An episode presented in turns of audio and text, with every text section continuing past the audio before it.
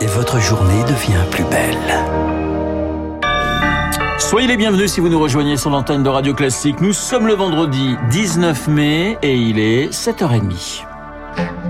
La matinale de Radio Classique avec Renaud Blanc. Et le journal essentiel présenté par Charles Bonner. Bonjour Charles. Bonjour Renaud, bonjour à tous. À la une ce matin, des inondations considérables en Italie. Des communes sinistrées, des cultures dévastées. Nous sommes dans le nord de l'Italie, dans la région d'Émilie-Romagne, considérée comme le verger du pays. Bonjour Victorien Villaume. Bonjour Charles, bonjour à tous. On dénombre au moins 13 morts pour le moment. Oui, c'est le bilan avancé par les médias italiens. Autre chiffre qui illustre l'ampleur de la catastrophe. Plus de 10 000 habitants obligés de quitter leur domicile par sécurité. Les conséquences sont également matérielles.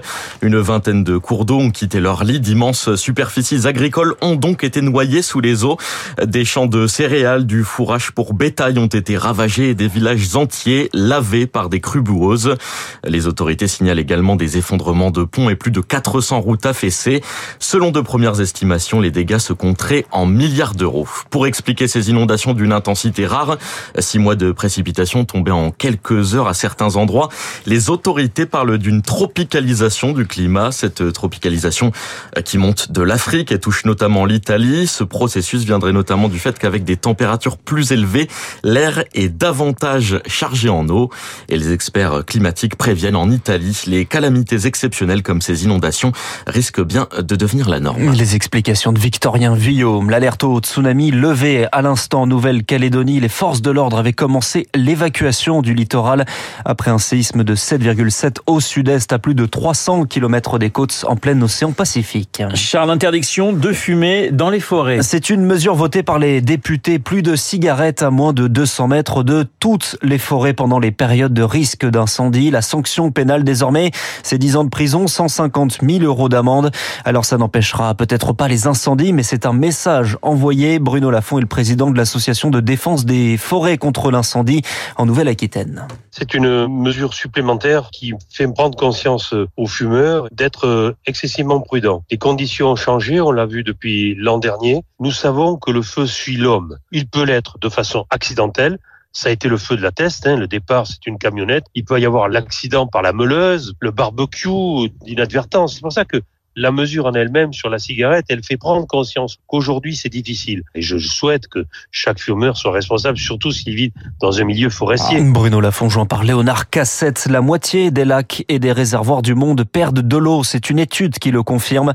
Cela concerne aussi les zones humides en cause d'une surutilisation de l'eau et le changement climatique. Charles, de nouvelles attaques cette nuit en Ukraine. La défense antiaérienne activée pour le moment dénombre aucun blessé. Ce au lendemain d'une attaque massive. Hier soir, les États-Unis, le Royaume-Uni et l'Union européenne ont annoncé de nouvelles sanctions contre la Russie, notamment sur le commerce de diamants. Un accord une nouvelle fois prolongé entre la Russie et l'Ukraine sur l'exportation de céréales. C'est un enjeu essentiel pour la sécurité alimentaire de pays dépendants du blé, du maïs, mais encore du tournesol ukrainien.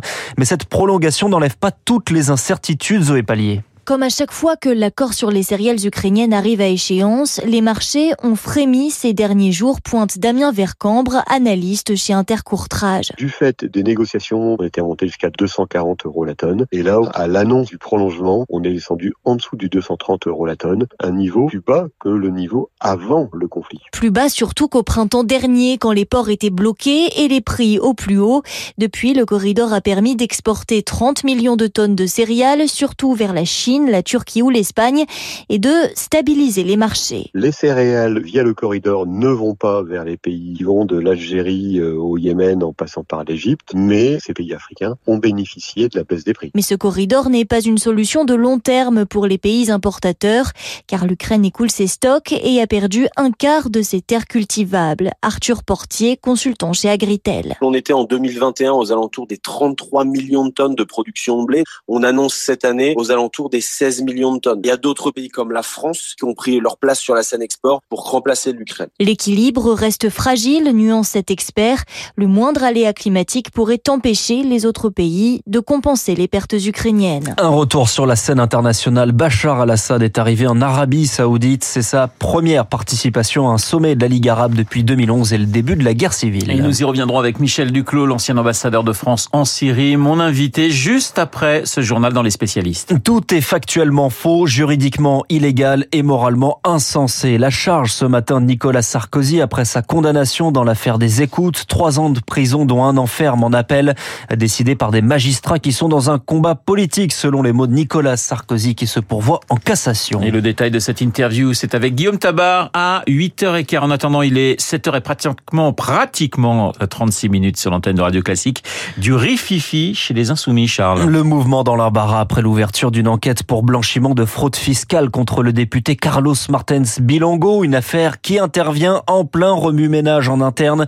Le groupe à l'Assemblée se réorganise. Lauriane monde, ce qui provoque la fronde de militants. Pour la sixième République à la France insoumise, c'est le titre d'une lettre envoyée il y a quelques jours à tous les députés LFI. Nous traversons une véritable crise interne liée aux décisions verticales à répétition que nous subissons, alerte 300 militants. Une demande de démocratie interne qui restera lettre morte, prédit désabusé un militant LFI à la tête du groupe d'action de Strasbourg. Avec un millier de sympathisants, il avait signé il y a quelque temps une tribune contre la réintégration du député du Nord, Adrien Quatennens, condamné pour violence conjugale. Certains signataires auraient été fichés. On a remis en cause notre légitimité en faisant preuve d'un trésor de mauvaise foi. Le parti est complètement verrouillé, dit le sympathisant qui met en garde contre de futures défections. Lui a claqué la porte du parti le mois dernier. Lauriane tout le monde, on l'apprend à l'instant au G7 qui se tient actuellement au Japon. Volodymyr Zelensky est attendu en personne. C'est une dépêche de l'agence France Presse qui cite une source proche du dossier. On change totalement de sujet avec le Festival de Cannes et Harrison Ford qui reçoit une palme d'or surprise. Il venait présenter le cinquième et dernier volet d'Indiana Jones, l'archéologue au chapeau, chasseur de nazis, un film dans lequel Harrison Ford, 80 ans, est rajeuni. C'est comme Noël mais sans le sapin. Cette année, Roland Garros, ce sera sans Raphaël Nadal, blessé et absent pour la première fois depuis 2005 sur la terre battue qu'il a dominé outrageusement ces dernières années. 14 victoires, mais une retraite qui se profile l'an prochain, avait-il l'air de dire? Hier. En attendant, cette absence n'est pas une surprise, mais une immense déception. Bruno Coise est journaliste spécialiste du tennis. Raphaël Nadal nous a habitués à l'exceptionnel. C'est un joueur tellement hors norme.